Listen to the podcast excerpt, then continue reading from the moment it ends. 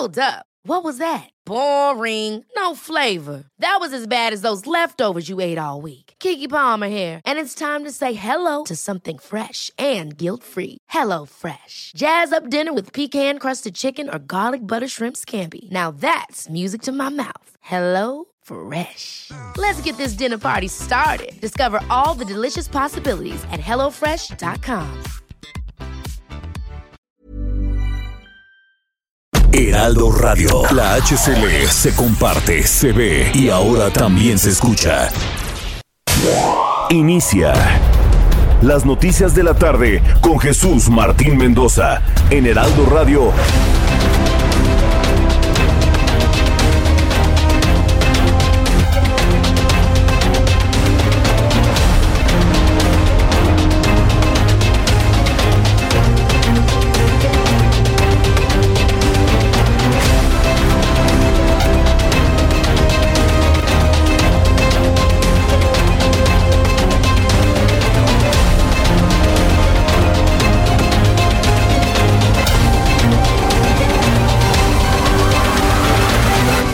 6 de la tarde en punto, hora del centro de la República Mexicana. Bienvenidos, muy buenas tardes. Iniciamos el Heraldo Radio correspondiente a este 30 de marzo del año 2021. Saludos a toda la República Mexicana que nos transmiten en este momento en más de 30 emisoras en todo el país. Súbale el volumen a su radio. Le saluda Jesús Martín Mendoza y le presento la información más importante que ha ocurrido en las últimas horas en México y en el mundo. Quiero informarle que un grupo de organismos internacionales, entre ellos la Organización de las Naciones Unidas, Mujeres y la Organización Internacional para las Migraciones en México, ha hecho un llamado al gobierno de nuestro país a investigar esclarecer y en su caso castigar a los responsables de la muerte de la refugiada salvadoreña Victoria Esperanza Salazar Arriaza, quien fue asesinada por la policía de Tulum en Quintana Roo, lo que le había comentado ayer, tintes de carácter internacional en este vergonzoso caso. Hoy bueno, pues ya la Organización de las Naciones Unidas se ha involucrado en una exigencia para esclarecer el caso. Mientras tanto, el senador con licencia Félix Salgado Macedonio informó que hoy presentó la impugnación ante el Instituto Nacional Electoral contra la decisión de retirar su candidatura por no presentar gastos de precampaña y adelantó que mañana encabezará una marcha para exigir su restitución como abanderado de Morena por la gubernatura de Querétaro. Ya hizo lo que tenía que hacer, ya hizo lo que tenía que hacer. Ir al tribunal, lo que le resta es esperar cuál es la resolución de este tribunal. Además, en este resumen de noticias, la Secretaría de Hacienda y Crédito Público y el Servicio de Administración Tributaria, el SAT, alistan la próxima reforma fiscal que se espera tome forma después de las elecciones de junio próximo.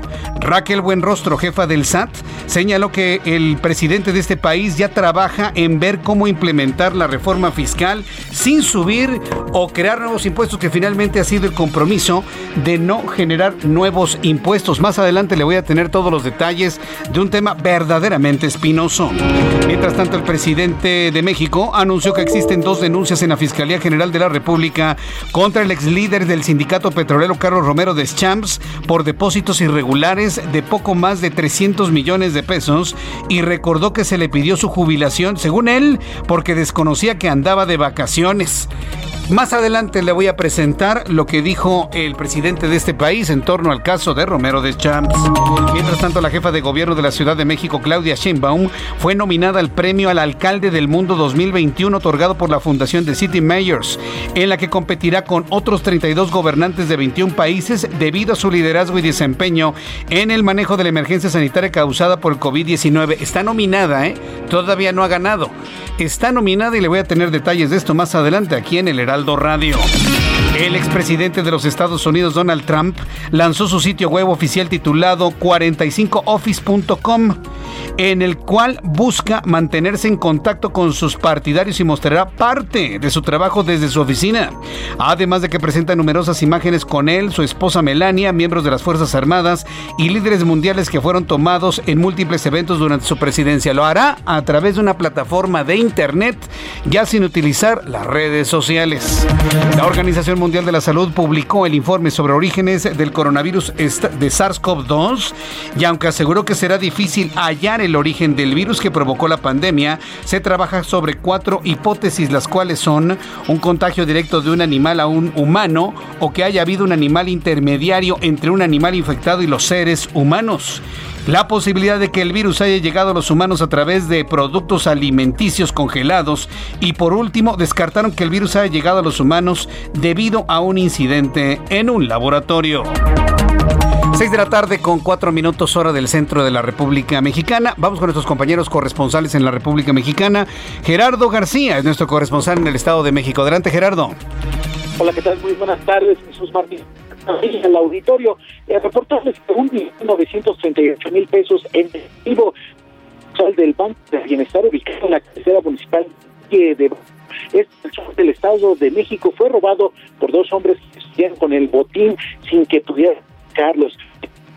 De las autoridades locales y estatales el asalto se registró alrededor de las 4 de la tarde del día de ayer, cuando a las puertas del banco ubicado en la colonia centro llegó un sujeto con un ramo de rosas. Ese fue el pretexto. El hombre pidió a la policía que cuidaba las instalaciones poder entregar personalmente el ramo y esta accedió a abrirle la puerta momento en que aprovechó su cómplice para que, que estaba escondido para ingresar y amagar a tres personas que estaban dentro. Los empleados activaron, activaron la alarma, pero cuando llegaron los elementos a la sucursal ya se habían ido con el dinero, por lo que comenzaron a buscarlo en la zona sin que lo encontraran. Decirte que el, no es la primera vez que se asalta a un banco del bienestar en suelo mexiquense, ya que hay eh, hasta el 2020 iban ocho carpetas de investigación. El primer robo se dio en la zona de satélite en Naucalpan el 4 de enero del 2019. Además, en octubre del 2018, el Malinalco, también en el sur de la entidad, se registró un robo de 200 mil pesos, recursos de un programa federal el reporte que te tengo. Muchas gracias por la información que nos has proporcionado. Muy buenas tardes, Gerardo. Buenas tardes. Hasta luego, que te vaya muy bien. Saludo a Gerardo Moreno, él es nuestro corresponsal en Hermosillo, Sonora. Adelante, Gerardo, gusto en saludarte. Hola, ¿qué tal Jesús Martín? Muy buenas tardes, es un gusto saludarte a ti y también al auditorio. Y fíjate que la alcaldesa de Hermosillo, Célida López Cárdenas, criticó en un evento privado al movimiento feminista que está a favor del aborto e incluso la llamó taradas por estar convocando a decidir sobre su cuerpo cuando dijo, y estas son palabras textuales, que ellas deciden si abren o cierran las piernas. Fue a través de un video que se hizo viral en redes sociales donde se captó a la alcaldesa de la capital de Sonora asegurando que la crisis que estamos viviendo en la sociedad también es culpa del movimiento feminista que se mantiene con esta ideología incluso se burló de manera irónica del pañuelo verde que utilizan como símbolo. La también precandidata de Morena que busca la reelección en el municipio de Hermosillo por este partido aseguró que ella es feminista pero de las que luchan por la igualdad, no contra los hombres. Recalcó que su lucha es contra ella misma, donde debe vencer sus miedos y frustraciones, algo que señaló en su discurso no es fácil. Te platico por último que este video pues ha generado cientos de comentarios en contra de las polémicas declaraciones de la alcaldesa de Hermosillo y ya se ha compartido en cientos de veces en las redes sociales, Jesús.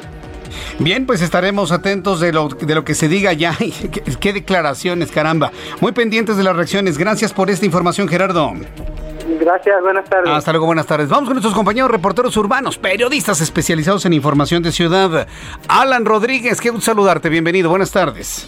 Hola, ¿qué tal Jesús Martín? Amigos, muy buenas tardes. Este, el día de hoy tenemos buen avance en la zona del eje 7 sur a partir de Universidad y hasta el cruce con la zona del circuito interior para todos nuestros amigos que se desplazan desde la zona sur hasta el centro de la Ciudad de México. La avenida de los insurgentes es, es una buena opción ya que desde la zona de Universidad hasta la glorieta de los insurgentes también presenta buen avance esto en ambos sentidos de la vialidad. Mucha precaución para todos nuestros amigos automovilistas para que lleguen con bien a su destino. Por lo pronto es el reporte que tenemos. Muchas gracias por esta información, Alan Rodríguez. Estamos al pendiente, buenas tardes. Y qué gusto saludar a Daniel Magaña, quien nos tiene toda la información en el Valle de México. Adelante, Daniel. Queda Jesús Martín ahora con información vehicular para las personas que avanzan en la zona de Cafetales, este tramo del eje 3 Oriente, pues con algo de carga vehicular, sobre todo para cruzar la zona de la calzada del Hueso. Las personas que avanzan de las zonas de, Xochimilco, eh, pues utilizan esta vía para trasladarse más adelante ya hacia las inmediaciones también de la calzada tasqueña Fíjate que en donde sí continúan algunas complicaciones es precisamente donde se están realizando estas obras de la extensión de la línea 5 del eh, Metrobús para, bueno, pues arribar hacia esta demarcación del sur, hacia la zona de Xochimilco. Así que, pues de preferencia utilizar la zona de prolongación, división del norte, las personas que avanzan de Periférico Sur, de la zona de Miramontes, para evitar, bueno, pues a lo largo de Muyuguarda tenemos reducción de carriles, sobre todo para trasladarse hacia la avenida San Bernardino, también las inmediaciones de la Escuela Nacional Preparatoria número uno. El reporte de Jesús Martín, muy buena tarde. Muchas gracias por la información, Daniel Magaña. Continuamos atentos. Continuamos atentos con la información. Augusto Atempa, me da mucho gusto saludarte, bienvenido, muy buenas tardes. Excelente tarde, Jesús Martín. Te platico que yo me encuentro en el Instituto Nacional Electoral y es que en este punto yo acaba de dar una conferencia eh, Mario Delgado, el director, bueno, el presidente de Morena, el presidente nacional de Morena, y pues esto referente a las, a las candidaturas que les quitó el INE al acusar que algunos de sus candidatos habían ejercido actos de pre-campaña. Eh, Mario Moreno, eh, perdón, Mario Delgado, perdón, mencionó que llamó al INE como una institución que está a favor del PRIAN y en contra de Morena. Expuso que el objetivo del INE es quitarle la mayoría en las cámaras a Morena, tanto en la Cámara de Diputados como en la de Senadores. Dijo que pues están atentando contra la democracia, pues están quitando candidatos que la gente comenzó a apoyar desde hace varios meses. Y uno de los casos pues es el de Félix Salgado Macedonio. Mencionó que pues va a haber eh, más bien llamó a una resistencia pacífica por parte de los habitantes en donde se quitaron estos candidatos, como es Baja California, como también es Guerrero, dijo que eh, va el día de mañana va a haber algunas marchas en Guerrero para apoyar a Félix Salgado Macedonio. Incluso dijo que algunos de sus candidatos van a seguir haciendo campañas. También se le cuestionó si iba a llevar algún juicio al INE y al Instituto Nacional Electoral. Dijo que esto depende de las cámaras. Cuando la Cámara de Diputados decida mandar a un juicio a esta dependencia, pues esto mismo lo harán. Por lo pronto, pues es la información que yo tengo. Muchas gracias por esta información, Augusto Atempa. Cuando el reloj marca las 6 de la tarde con 11 minutos, vamos a escuchar lo que nos informa Abraham Arreola, lo que sucedía un día como hoy en México, el mundo y la historia. Adelante, Abraham.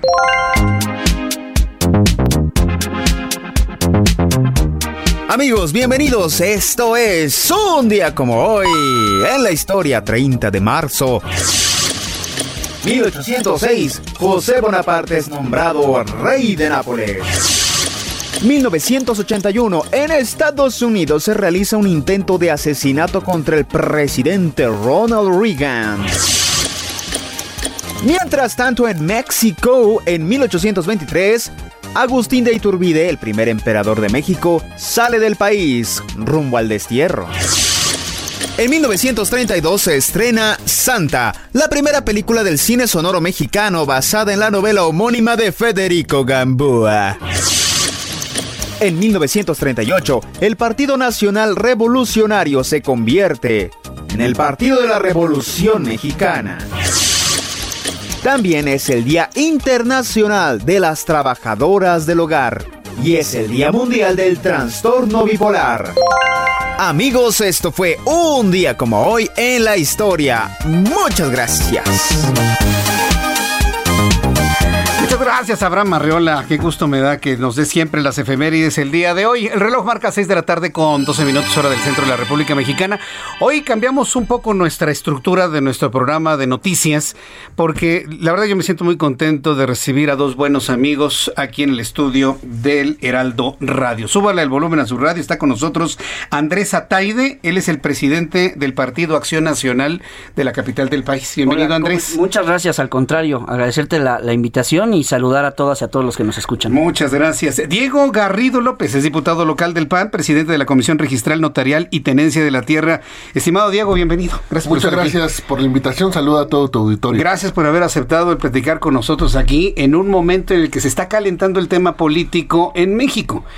Y bueno, esto nos lleva evidentemente a ver cómo está el proceso, el trabajo legislativo, que me parece que es, se va a hacer más intenso conforme vayan avanzando los días. ¿Cómo lo está viendo el Partido Acción Nacional? Todos estos elementos políticos que tenemos en la ciudad en este momento. Pues en efecto estamos en la antesala del inicio formal del proceso electoral, que es el, 4 de abril, estamos ya muy pocos días. Y nosotros desde el PAN de la Ciudad de México estamos muy confiados en que quienes nos vayan a representar a partir de esta fecha van a hacer muy buen trabajo porque no solamente eh, son mujeres y hombres, jóvenes, muchas y muchos de ellos además, que conocen el pulso de sus comunidades y de sus distritos, sino que además hay muchos de ellas y de ellos, como el caso de Que vienen de estar fungiendo como legisladoras, como legisladores, y que eso les permite no llegar con inexperiencia, que hay que decirlo, eso ha caracterizado un poquito al gobierno de la ciudad, sino que más bien llegan ya con resultados, con trabajo probado, y creo que estamos eh, ya en la víspera y, con todo el ánimo para que esto arranque y que nos vaya bien. E, e, este es un asunto interesante porque estamos hablando de que las propuestas que se tengan hacia el futuro, Diego Garrido, no es hablar de un pequeñísimo porcentaje de experiencia, sino mucha experiencia, conocimiento de lo que necesita la ciudadanía, de lo que necesita la Ciudad de México. Diego Garrido. Es correcto, justamente vemos que el Congreso de la ciudad se ha caracterizado porque la mayoría de Morena, por supuesto, es gente que realmente nada más va a calentar la silla y eso no requiere la ciudad. La ciudad requiere gente que, propositiva, gente que debata los temas, gente que busque y represente justamente a la ciudad y que no vayan a trabajar para el gobierno, no vayan a levantar la mano solamente para el gobierno, sino que efectivamente trabajen en pro del ciudadano y de ahí justamente resulta la importancia de que la oposición crezca en el próximo Congreso. Nunca lo había escuchado tan claro, Andrés eh, Diego, ¿no? Que ahora resulta que los legisladores trabajan para el gobierno en turno y no para quienes los eligió finalmente. ¿no? Y eso tiene que ver con todo un modelo, una visión de gobierno, que no es la primera vez que lo vivimos, pero sí creo que hoy está muy acentuado. Un modelo de gobierno que busca hiperconcentrar el poder, que hay un claro desdibujamiento de la división de poderes, un esquinamiento o un ataque frontal a partidos políticos de oposición, pero también a medios de comunicación valientes.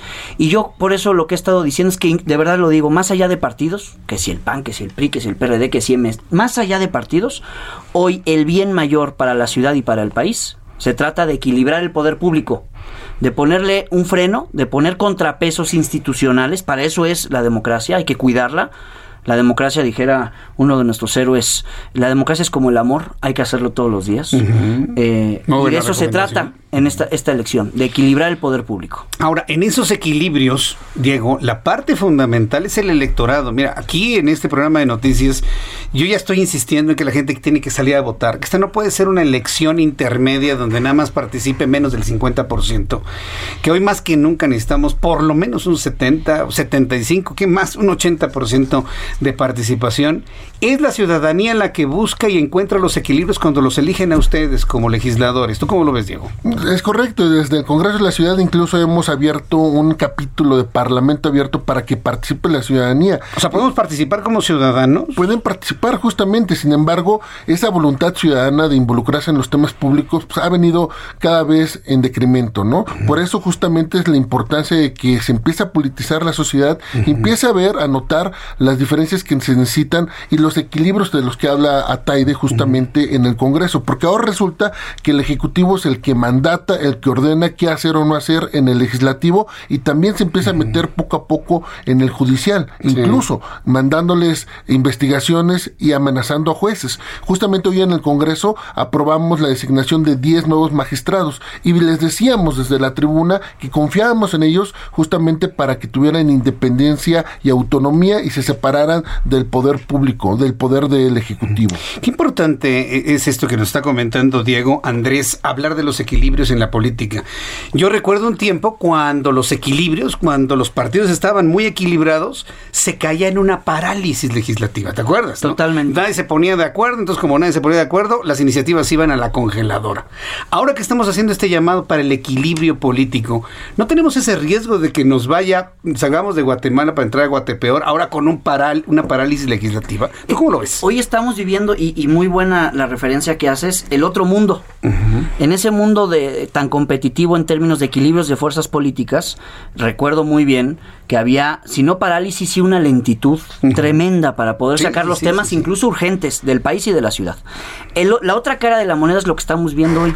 Un partido político que gana en las urnas, que llega con tremendo capital político, como es el caso de Morena, pero que ante ese capital político tan grande, tristemente no ha sabido resolver los problemas de la ciudad. Si estuviera resolviendo los problemas de la ciudad, no hombre, pues a la oposición no nos quedaría mucho que hacer en el proceso que viene. Pero ante los resultados, o más bien la ausencia de los mismos, en muchos de los temas que preocupan y preocupan mucho, es que este equilibrio es más urgente que nunca. Y me parece que lo planteas bien. Lo más importante es que en el próximo proceso las personas, la comunidad capitalina, se decida a salir a votar si quiere continuidad, que vote continuidad. Adelante. Pero si las cosas no están bien, queremos demostrar que en la ciudad sí hay de otra. Diego. Y lo decías perfectamente, la parálisis legislativa pareciera que no debería de existir si hay un partido mayoritario en el Congreso de la ciudad que se pusiera de acuerdo con su ejecutivo, con la jefa de gobierno. Pero no es así. Lamentablemente en el Congreso de la ciudad están paradas más de mil iniciativas y solamente se dictamina a favor por parte de la mayoría todas aquellas en las cuales les da permiso la jefa de gobierno. Así que el esquema y en el modelo político en el que estamos actualmente en la capital resulta peor que aquel que significa el equilibrio de fuerzas, porque si hubiera más oposición, otros partidos representados y más pluralidad en el Congreso de la ciudad, significaría que podrían avanzar más los temas que realmente interesan a la ciudadanía y como empecé la plática, que no sirvan nada más para el gobierno. Correcto. Ahora, lo que estoy entendiendo es que la idea es que a través del voto se cambie esta, esta, este equilibrio de, de cantidad de diputados, tanto en congresos locales como en el federal, con, la, con el objetivo de que avancen otras iniciativas que hoy la oposición quiere llevar, pero que el partido en el poder está, está impidiendo. ¿Qué está haciendo, por ejemplo, un partido como el Partido Acción Nacional para hacer propuesta, para ir al convencimiento de la gente. Digo, sin hablar de propuestas concretas de campaña, pero vaya, ¿de qué manera se está construyendo para hacer una propuesta atractiva, más atractiva de lo que hoy desde lo emocional ha logrado un partido como el Movimiento de Regeneración Nacional? Nosotros hemos definido desde hace año y medio, casi dos años ya, que no podemos caer en lo sencillo, en lo fácil. Ah, somos oposición, hay que criticar todo. Todo está mal. No, no, no es cierto, porque eso sería muy irresponsable. Nosotros lo que hemos venido haciendo es sí emitir una crítica fuerte, de contraste hacia lo que consideramos que no se ha venido haciendo bien en la ciudad, pero al mismo tiempo tiene que venir una propuesta, porque la gente son defensa de causas y que me soluciones los problemas. Y es por eso que detectamos una enorme oportunidad para lo que viene, porque nos parece que el punto débil el punto débil del partido oficial de Morena está en sus alcaldías. Los servicios públicos están peor que nunca, los presupuestos no se ejercen, están haciendo su vaquita para quién sabe qué, sabemos qué es ese qué, es el proceso electoral. Y entonces las vecinas y vecinos que antes veían que más o menos se resolvían los problemas, que le llamabas a la patrulla de tu colonia y venía, que pedías la poda y te resolvían, que ante un problema del agua como sea, pero la alcaldía te llevaba una pipo, te, intentaba resolver algo, hoy no tenemos eso. Entonces yo creo que no, el PAN haría muy mal, muy mal, por eso no lo estamos haciendo. En querer crecer solamente aspirando a que confíen en nosotros porque ellos lo hacen mal. No, queremos crecer sí, pero con propuesta y con buenos perfiles para que esto no se trate de quitar a unos y que lleguen otros. Yo prefiero ni llegar si lo vamos a hacer igual de mal o peor. Prefiero no llegar. Nosotros nos estamos comprometiendo a que si nos dan la oportunidad, lo vamos a hacer mejor. Tanto en el Congreso de la Ciudad como en las alcaldías. Ahora, hay un ejemplo, en, digo, hay una alcaldía que ha sido azul siempre, siempre, siempre, siempre, ¿no? Que es eh, Benito Juárez. Hubo otras alcaldías azules también que conformaban el famoso corredor azul que conectaba la Ciudad de México con el Estado de México.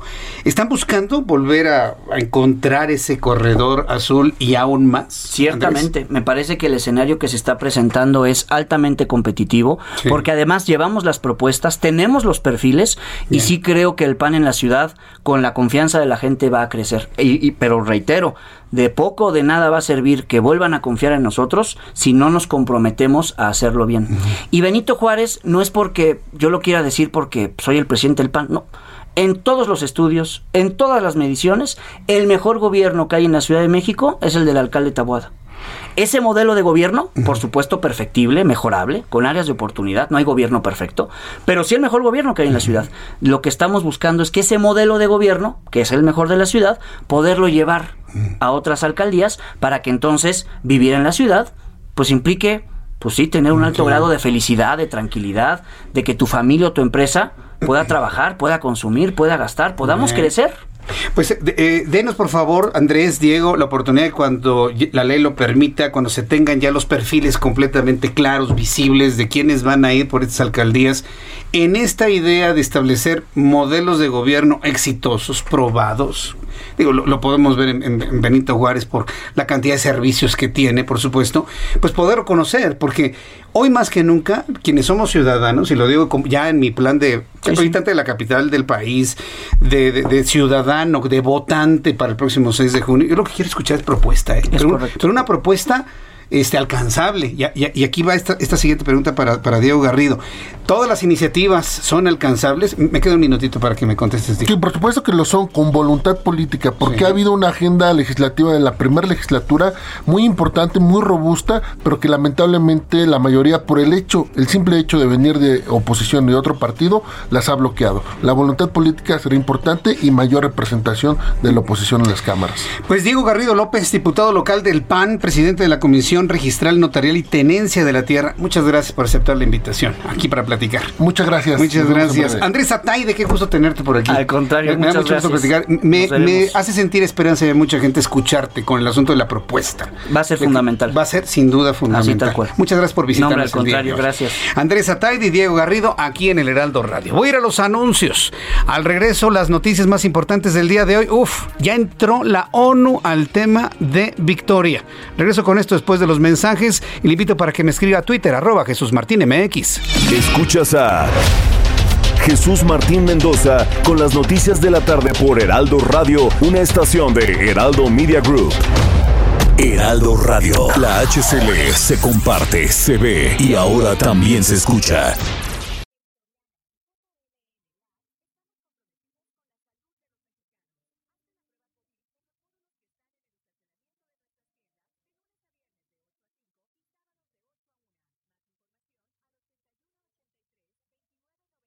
Heraldo Radio. La HCL se comparte, se ve y ahora también se escucha.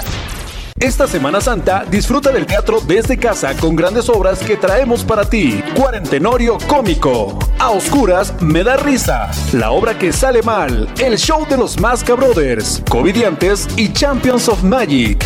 Del lunes 29 de marzo al domingo 4 de abril. Por Cinépolis Click. Escucha las noticias de la tarde con Jesús Martín Mendoza.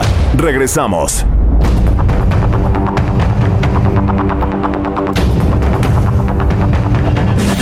Ya son las 6 de la tarde con 30 minutos hora del centro de la República Mexicana. Bueno, pues vamos de lleno con la información que tenemos el día de hoy. Antes quiero decirle que ya estamos totalmente normal en nuestra transmisión de YouTube en el canal Jesús Martín MX. En el canal Jesús Martín MX ya estamos listos con nuestra transmisión. También en la página de internet www.heraldodemexico.com.mx. También, por supuesto, en nuestra aplicación del Heraldo de México, una aplicación que puede usted descargar tanto en ambiente Android como ambiente iPhone en cualquiera de las dos tiendas. Es gratuita completamente, muy ligera, muy eficiente la aplicación. También nos puede escuchar ahí. Pero yo sí quiero decirle siempre, tenga encendido su radio en las frecuencias del Heraldo Radio en toda la República Mexicana.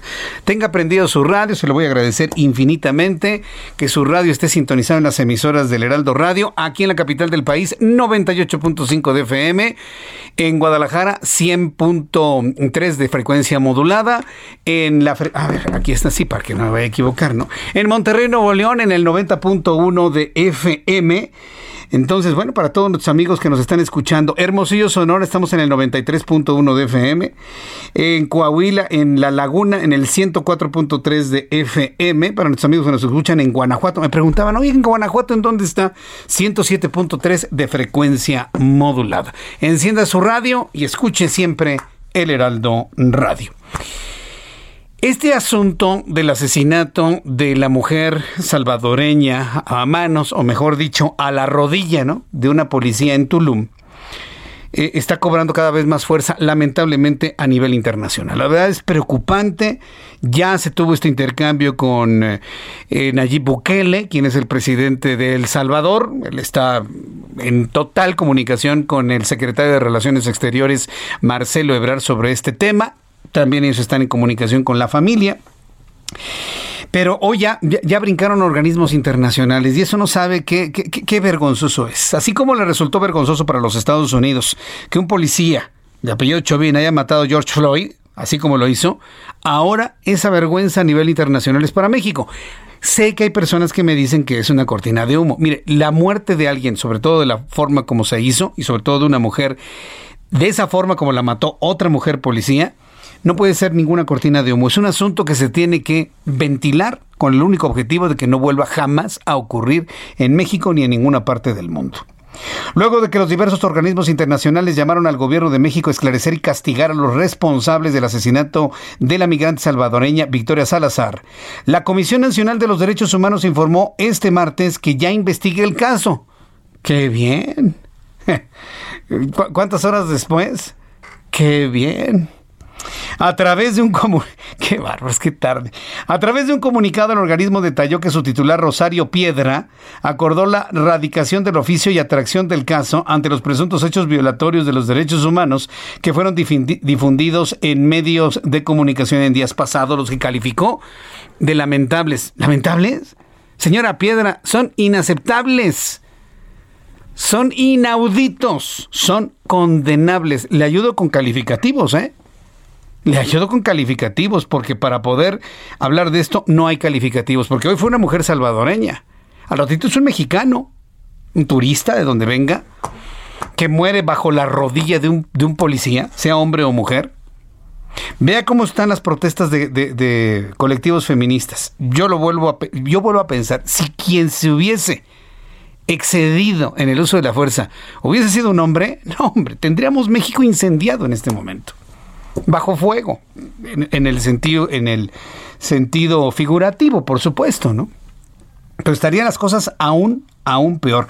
Luego de que se revelaron videos captados por cámaras de seguridad al interior de una sucursal de un Oxxo en Tulum, sí, para que vea que los Oxxos también tienen cámaras de videovigilancia y usan luz renovable.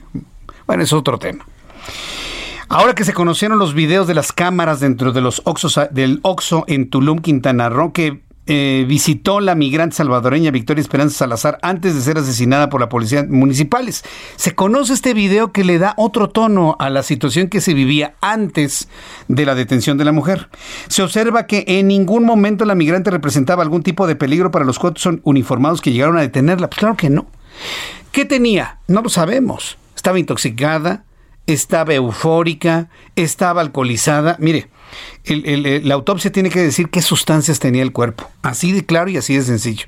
Se le ve a la mujer entrar, estar como enojada, tomó uno de los tambos estos de agua de 20 litros y con ese como que empezaba a levantarlo a manera de amenaza, pero jamás le pegó a nadie. Jamás destruyó absolutamente nada. En las imágenes se puede confirmar que antes de que el crimen en su contra ocurriera, Victoria entró a la tienda de conveniencia y se dirigió al área de garrafones de agua. Llevaba uno vacío que al parecer quería cambiar por uno lleno. Además puede confirmar que en ningún momento Victoria alteró el orden público. Su comportamiento no era normal, hay que reconocerlo también. También hay que decirlo. El comportamiento no es normal, gesticulaba, como que gritaba, como que reclamaba, levantaba los brazos, señalaba, tomaba el, el bote, lo levantaba como a manera de quererle pegar a alguien. O sea, tampoco es un comportamiento normal, debo decirlo, pero tampoco fue un comportamiento que haya significado peligro absolutamente para nadie. Al conocer este nuevo video, evidentemente se confirma el exceso de la fuerza policial en el momento de detenerla.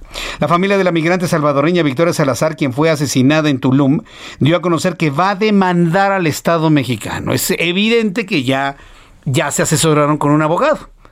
Es evidente que ya asesoraron con un abogado, porque yo platiqué ayer con el hermano de Victoria. Y en su momento, bueno, su, diálogo era de, de, esperar la información. En ningún momento habló de demandar al Estado mexicano. Pidió justicia, eso sí, que se esclareciera el caso. Pidió el apoyo del gobierno de El Salvador para que se sepa qué había pasado con su hermana. Pero bueno, ya es evidente que ya hay la intervención de grupos de abogados que están apoyando a la familia. ¿Con qué objeto? Demandar al Estado mexicano, demandar al, gobierno y pueblo de México, por el delito del homicidio y que contará con el respaldo de la Procuraduría de los Derechos Humanos de El Salvador. René Olivares Arriaza, hermano de la víctima, detalló que la demanda incluirá a las autoridades policíacas del estado de Quintana Roo y del municipio de Tulum, por lo que ya comenzaron a recibir todo tipo de asesoría legal. Se nota. Sí, porque hablar de demandar a un país, sí, porque estamos hablando del Estado y el Estado no es nada más gobierno. El Estado está conformado del gobierno y sus instituciones. Ah, bueno, si se va a hacer una demanda de ese tamaño, pues es evidente que eso no se le ocurrió al hermano. Ya tienen una asesoría legal y qué bueno que haya sucedido de esa manera. ¿Fructificará? No lo sabemos. Todo esto ya es parte de la espera en el tiempo. El gobierno de Guatemala condenó la muerte de un ciudadano suyo, porque aparte, debo decirle, no nada más el caso de Victoria. Hoy se suma un segundo caso de brutalidad, no policíaca, pero sí militar. El gobierno de Guatemala condenó la muerte de un ciudadano suyo abatido por un elemento de la Secretaría de la Defensa Nacional dentro del territorio mexicano, dentro de México, lo cual se produjo el lunes pasado en el municipio de Motocintla, Chiapas. A través de su cuenta de Twitter, el canciller guatemalteco Pedro Brolo exigió a las autoridades de México que se esclarezca el asesinato de Elvin Mazariegos Pérez, ahora a manos de un elemento castrense de México. El funcionario señaló que la noche de lunes funcionarios del Consulado de Guatemala en México arribaron al Servicio Médico Forense de Motocintla para dar seguimiento al caso. Mientras tanto, el secretario de la Defensa Nacional, Luis Crescencio Sandoval, reconoció que la muerte de un ciudadano guatemalteco en un retén militar en Motocintla, Chiapas, fue producto de una reacción errónea. Ya lo dijo el general secretario, se equivocaron mis elementos. Fue una reacción errónea de un elemento del ejército mexicano que disparó y le quitó la vida sin haber una agresión de su parte. De esta manera lo explicó hoy por la mañana el general secretario. El personal militar tenía un puesto militar de seguridad, es decir, en una de las vías de comunicación estaba establecido el personal para hacer revisiones, tanto de vehículos, de personas que luego transitan. Eh, es un área que luego hay tránsito ilícito de combustibles también. Entonces el personal estaba en ese punto, llega un vehículo eh, con, tres personas. Eh, no llega hasta el punto donde está el personal militar, se detiene antes, eh, se echa de reversa tratando de huir y no pasar por, por donde estaba el personal. Ahí hay una reacción eh, errónea por parte del personal militar porque no hubo ninguna agresión con arma de fuego o una agresión eh, de alguna otra manera. Esto fue lo que comentó Luis Crescencio Sandoval en su oportunidad de hacer estas aclaraciones ante la opinión pública.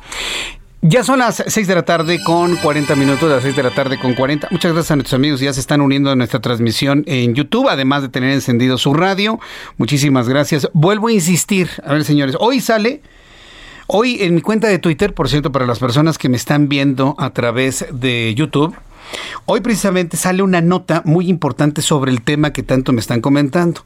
Que si están entrando personas agresivas a nuestro chat, que si hay personas que están haciendo mal uso de los nombres, que si hay personas que están clonando las cuentas para atacar.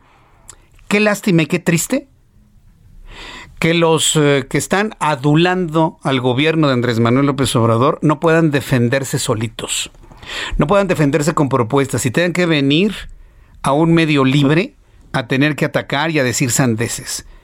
Yo lo que le quiero decir a las personas que me ven a través de YouTube, decirles dos cosas muy claras, muy concretas. Uno, ignoren a esa gente, porque quienes los envían tienen nombre y apellido. ¿Quieres saber quiénes son? Le he publicado la nota correspondiente a través de mi cuenta de Twitter, arroba Jesús MX. Le estoy dando retweet para que usted lo vea como primer tweet. Tiene nombre y apellido. Yo ya lo sabía. Yo ya lo sabía. Y bueno, pues las, acusaciones inclusive vienen ya desde los Estados Unidos. Es decir, estas acusaciones podrían ser inclusive demandadas ante autoridades estadounidenses. Entonces, este ya no es un juego. Esto ya no es un asunto de que, ay, mira, mira cómo, cómo este, el gobierno en turno está atacando a la oposición. Nada de oposición, nada de gobierno en turno. Le están faltando respeto a la gente le están esas actitudes de las personas que están mencionadas en el tweet que le acabo de compartir, están insultando a la gente, están atacando a la gente, al pueblo, que tiene todo el derecho de comentar, de pensar, de discrepar de manera libre. de manera libre. ¿sí? Y si le van a entrar a ese juego, aguántense como los, como los hombres o como las mujeres. Aguántense. Aguántense. Asuman las consecuencias de lo que dicen, investigan, critican y además hacen, y me estoy refiriendo a quienes están atrás de la serie de ataques a través de redes sociales a medios de comunicación libres, a medios de comunicación responsables. Si hay un medio de comunicación, sí, que ha criticado al presidente del gobierno, es este, pero también que le ha dado salida a las cosas que valen la pena. Y a mí nadie me puede decir que no he informado lo poquísimo que ha valido la pena durante estos casi tres años. Sí lo he dicho y sí lo he informado y a las pruebas me remito. Entonces, yo lo que le quiero pedir a las personas que me escuchan en, YouTube, lean la nota que les acabo de compartir a través de mi cuenta de Twitter y hagan caso omiso, no les hagan caso, ignórenlos. Que ya me dijeron, dejen que me digan. Que ya me atacaron, dejan que, dejen que los ataque, ustedes sigan. Que ya me clonaron la cuenta, ahí sí me avisa para entonces hacer los bloqueos correspondientes. Pero ignórenlos, por favor ignórenlos. No tiene ningún sentido seguir ese enfermo juego. Sí, porque es un juego enfermo, ¿eh? Que no nos lleva a nadie a ningún lugar. Vamos a defender nuestra libertad de discrepar, de decir lo que pensamos, con la idea de que todas las voces se escuchen. Todas las voces deben escucharse y tomarse en cuenta.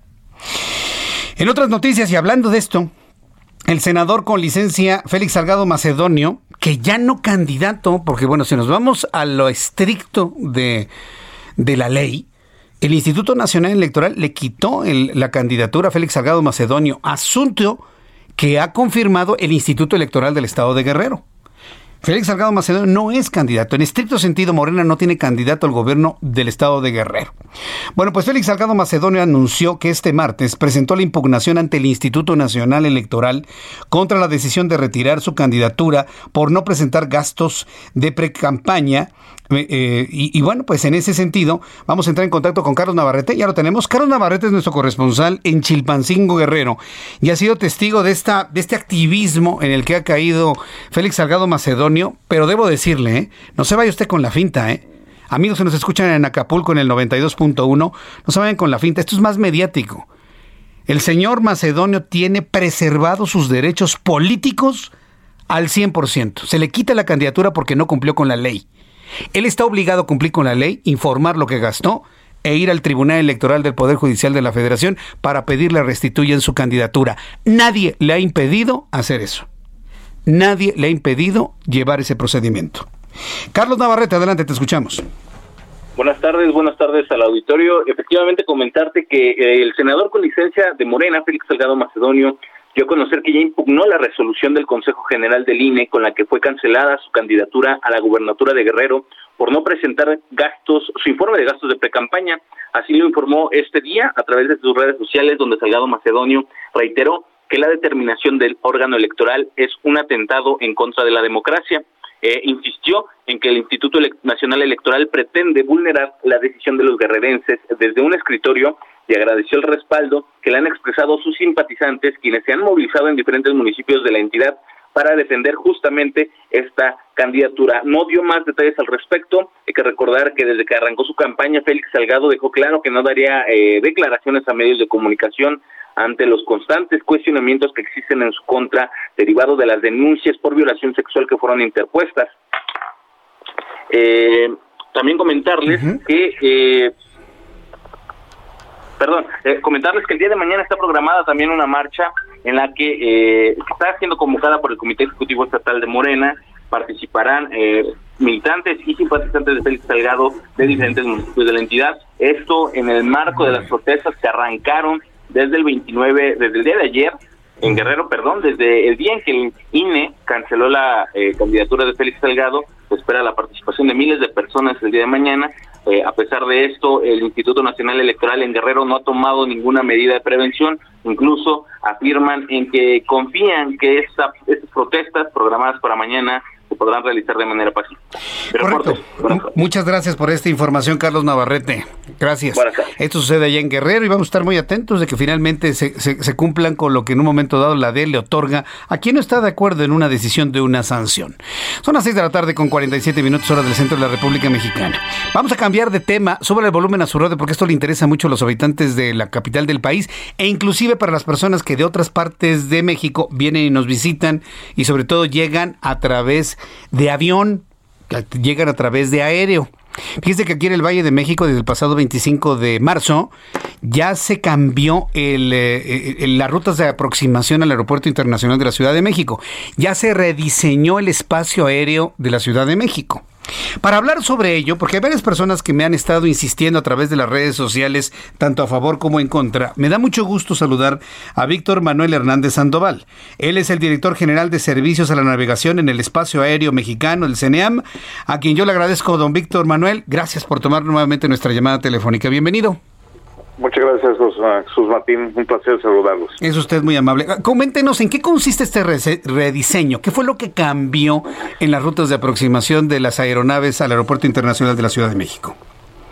Bueno, nada más eh, se hicieron algunos ajustes para hacer más eficientes los vuelos, para reducir eh, el consumo de combustible, reducir distancias y, por supuesto, mejorar eh, todo el tema de ruido sobre la ciudad.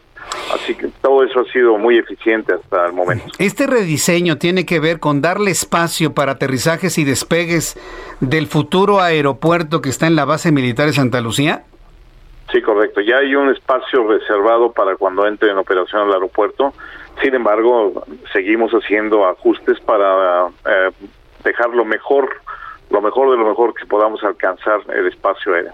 Todas estas ideas van en el sentido de operar de manera simultánea Santa Lucía con el Aeropuerto Internacional de la Ciudad de México. Sí, correcto. De hecho, los estudios de interoperabilidad se hicieron desde el 2018 y actualmente pues ya nada más estamos en la etapa de eh, arquitectura general. la, en la primera fase que entró en vigor el 25 de este mes eh, realmente ya se completó. Eh, tenemos muy buenos avances, muy buenos resultados y son los cuatro aeropuertos que actualmente están operando, como son México, Toluca, Cuernavaca y Puebla. Y aparte se hizo la reserva de espacio aéreo para cuando entre en operación el futuro aeropuerto Felipe Ángeles. Yo recuerdo que tanto ASI como Mitre han insistido en que eso es imposible. Y la prueba está en que cuando los aviones del de la Fuerza Aérea Mexicana hacen, su, hacen sus despegues, ya sea para operativos de DN3, del, del operativo DN3 de salvamento, se tiene que suspender la operación del Aeropuerto Internacional de la Ciudad de México. Un caso mucho más claro para el público. Cuando hay desfile militar y que despegan de Santa Lucía, tiene que parar operaciones el Aeropuerto Internacional de la Ciudad de México. Hoy, ¿por qué sería diferente, don Víctor Manuel? Son diferentes eh, maniobras. Cuando se utiliza el desfile, todo el espacio aéreo está sujeto a maniobras militares. No es que no se pueda operar de hecho, Santa Lucía ha operado con aviones militares desde hace más de 50 años y no ha habido ningún problema. En el caso de cuando es un desfile, lo que se hace es únicamente suspender las operaciones en el Aeropuerto Internacional de la Ciudad de México porque las aeronaves militares entran y salen sobre este aeropuerto. Entonces, no es que no se pueda operar, sino que las maniobras que se están haciendo militares requieren el espacio aéreo para poder operar. En este caso, quien hace la reserva del espacio aéreo es precisamente la Fuerza Aérea Mexicana. Pero en una situación normal, pues los aeropuertos operan sin ningún problema. Sí, bueno, no, no, es lo mismo que despegue una o dos aeronaves de la Fuerza Aérea a que, bueno, en el aeropuerto de la Ciudad de México lleguen 50 vuelos y en Santa Lucía lleguen 30 o 40. Los escenarios van a ser distintos, el flujo va a ser muy constante, sobre todo en algunos horarios. ¿Cómo, cómo pueden garantizar que no haya accidentes en el espacio aéreo del Valle de México? La seguridad operacional se garantiza en función de la aplicación de las normas internacionales y lo que estamos haciendo es justamente garantizar que aplicando la normatividad correcta no va a haber mayor problema. Ya hicimos los estudios adecuados para garantizar todas estas simulaciones y todo muestra que es posible trabajar simultáneamente. Lo que, pero sin embargo tenemos que seguir afinando algunos detalles, sobre todo en el tema de capacitación pero esto es una vez que termine de construirse el aeropuerto de Santa Lucía, no antes. Correcto. Eh, para el público que nos está escuchando ahora y que no necesariamente nos escuchó en televisión a las 2 de la tarde, preguntarle sobre la ruta aproximación sur. Me, han me siguen insistiendo muchas personas, sobre todo de alcaldías como Xochimilco, Tlalpan, Coyoacán, eh, Magdalena Contreras, Álvaro Obregón, sobre el ruido de los aviones. Y más que el ruido, el ver los aviones navegar sobre un espacio aéreo donde antes no se veían. Y hablo concretamente de Ciudad Universitaria y del Pedregal de San Ángel. ¿Han tenido ustedes comentarios? Ya hay hasta un, una petición en change.org para quitar la, aproximación desde el sur. Lleva más de 15 mil firmas. ¿Qué es lo que opina Seneam de, de estas reacciones que ya son muy visibles por parte de los habitantes de la Ciudad de México en la parte sur? Yo creo que lo que les está faltando es mayor información y precisamente para eso estamos atendiendo este tipo de, comentarios. En realidad no afecta las trayectorias que están pasando, porque pasan muy por arriba, independientemente de eh, la zona urbana o no. Las aeronaves que están entrando por el sur pasan muy por arriba pero además ya vienen con una configuración desacelerada, por lo tanto el ruido es mínimo. Eh, lo que tendría que hacerse es una medición de ruido para ver efectivamente qué es lo que se está eh, comentando, pero al momento nosotros no tenemos ninguna ningún problema. Todo lo que se ha hecho está en función de la normatividad nacional e internacional, cuidando inclusive los aspectos de ruido que están vigentes aún para México. Entonces no hay no hay al momento algo que nos diga que está erróneo. Ahora pues este un comentario que yo podría hacer es que bueno si no queremos tener eh, aeronaves aquí sobre la Ciudad de México pues muy sencillo eh, se pueden ir a Santa Lucía no bueno, pues eso podría ser, concentrar ya todas las operaciones en Santa Lucía, que era lo que buscaba Texcoco, ¿eh? Buscaba Texcoco concentrar todas las operaciones y no hubiesen pasado aviones sobre el Valle de México. Pero bueno, decisiones están tomadas. Bueno, es eso que no hubieran pasado por la ciudad. Eh, no, en realidad sí hubieran pasado por la ciudad. Ahora, lo que yo creo que aquí es, eh, es conveniente es analizar con calma y con detalle cada uno de estos temas y ver si efectivamente hay razón o no. Bien. Como, como yo lo veo, inclusive aquí tengo en mis manos las cartas y veo que pasan muy por arriba, inclusive pasan más arriba de lo que pasaban antes. deme oportunidad, es que me va a cortar la, la computadora, de invitarle en una oportunidad futura una vez que pasen varios días y que veamos cómo va funcionando, déjeme invitarle que después de la semana de Pascua, para que sigamos platicando sobre esto y hablar de la tecnología, que me faltó platicar de la tecnología. Muchas gracias, don Víctor Manuel. Mucho gusto. Gracias. Escuchas a Jesús Martín Mendoza con las noticias de la tarde por Heraldo Radio, una estación de Heraldo Media Group. Heraldo Radio, la HCL se comparte, se ve y ahora también se escucha.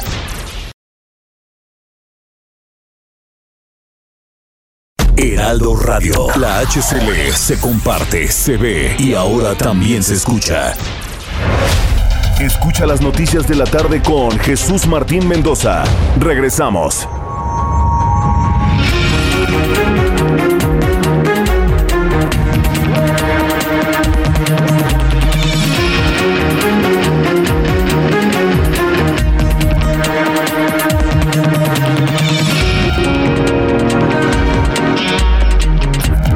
Son las 7 en punto, las 19 horas en punto hora del centro de la República Mexicana. Escucha usted el Heraldo Radio. Le saluda Jesús Martín Mendoza con las noticias más importantes a esta hora. Y en este resumen le informo que en entrevista para el Heraldo Radio, el director general de Servicios a la Navegación en el Espacio Aéreo Mexicano, Víctor Manuel Hernández, explicó el objetivo del rediseño del espacio aéreo de la Ciudad de México, lo que ha incrementado, nos dijo, el flujo aéreo en la zona sur de la capital. Esto fue lo que dijo eh, Víctor Manuel Hernández. Bueno, nada más eh, se hicieron algunos ajustes para hacer más eficientes los vuelos, para reducir eh, el consumo de combustible, reducir distancias y por supuesto mejorar eh, todo el tema de ruido sobre la ciudad. Así que todo eso ha sido muy eficiente hasta el momento. También reconoció en la entrevista que el objetivo central de esto es abrirle espacio para operaciones de aterrizaje y despegue del próximo aeropuerto en la base militar militar de Santa Lucía. Sobre las quejas de los vecinos de alcaldías como Tlalpan, Coyoacán, Xochimilco, Magdalena Contreras, Álvaro Obregón, los vuelos sobre la Universidad Nacional Autónoma de México. Víctor Manuel Hernández aseguró que les ha faltado información a todos los vecinos quejosos. Descartó posibles afectaciones por ruido y otros factores como la altura. Es la voz del director del CNEAM. Yo creo que lo que les está faltando es mayor información y precisamente para eso estamos atendiendo este tipo de, comentarios. En realidad no afecta las trayectorias que están pasando, porque pasan muy por arriba, independientemente de eh, la zona urbana o no. Las aeronaves que están entrando por el sur pasan muy por arriba pero además ya vienen con una configuración desacelerada, por lo tanto el ruido es mínimo. El presidente municipal de Aguililla, Michoacán, Adalberto Fructuoso, comparan fue detenido en martes en Guatemala y será extraditado a los Estados Unidos donde lo requieren la justicia por el delito de narcotráfico y es señalado como líder de los cárteles unidos de Michoacán.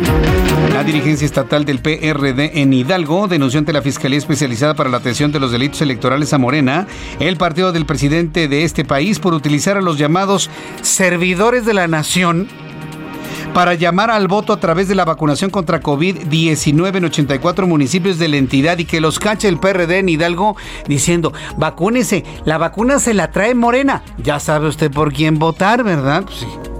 Y esto está denunciando el Partido de la Revolución Democrática ante la Fiscalía Especializada para la Atención de Delitos Electorales, la FEPADE.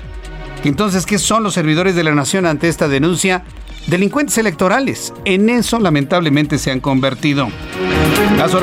Los, organizadores del maratón y medio maratón de la Ciudad de México dieron a conocer que se posponen los eventos deportivos por el COVID-19. Ambos, ambos cambian de fecha original para realizarse los últimos domingos de septiembre y noviembre respectivamente. A través de un comunicado, la Universidad Nacional Autónoma de México informó que ha realizado todos los movimientos administrativos indispensables para regularizar lo antes posible la situación de rezago en el pago salarial o algunos profesores de y ayudantes de profesor que se presentaron en ciertas entidades académicas. A la fecha han regularizado el pago y la situación laboral de 488 profesores y ayudantes. Un informe del Departamento de Estado de los Estados Unidos reveló que San Juana Martínez, quien trabaja como directora de la agencia Notimex, que lleva más de un año en huelga, ha participado en diversas ah, eh, estrategias de ataque contra periodistas, además de ordenar la eliminación de contenido sobre ciertas instituciones gubernamentales y funcionarios del régimen obradorista. La acusación contra la señora San Juana Martínez radica en tribunales de Estados Unidos. Las noticias en resumen. Le invito para que siga con nosotros. Le saluda Jesús Martín Mendoza.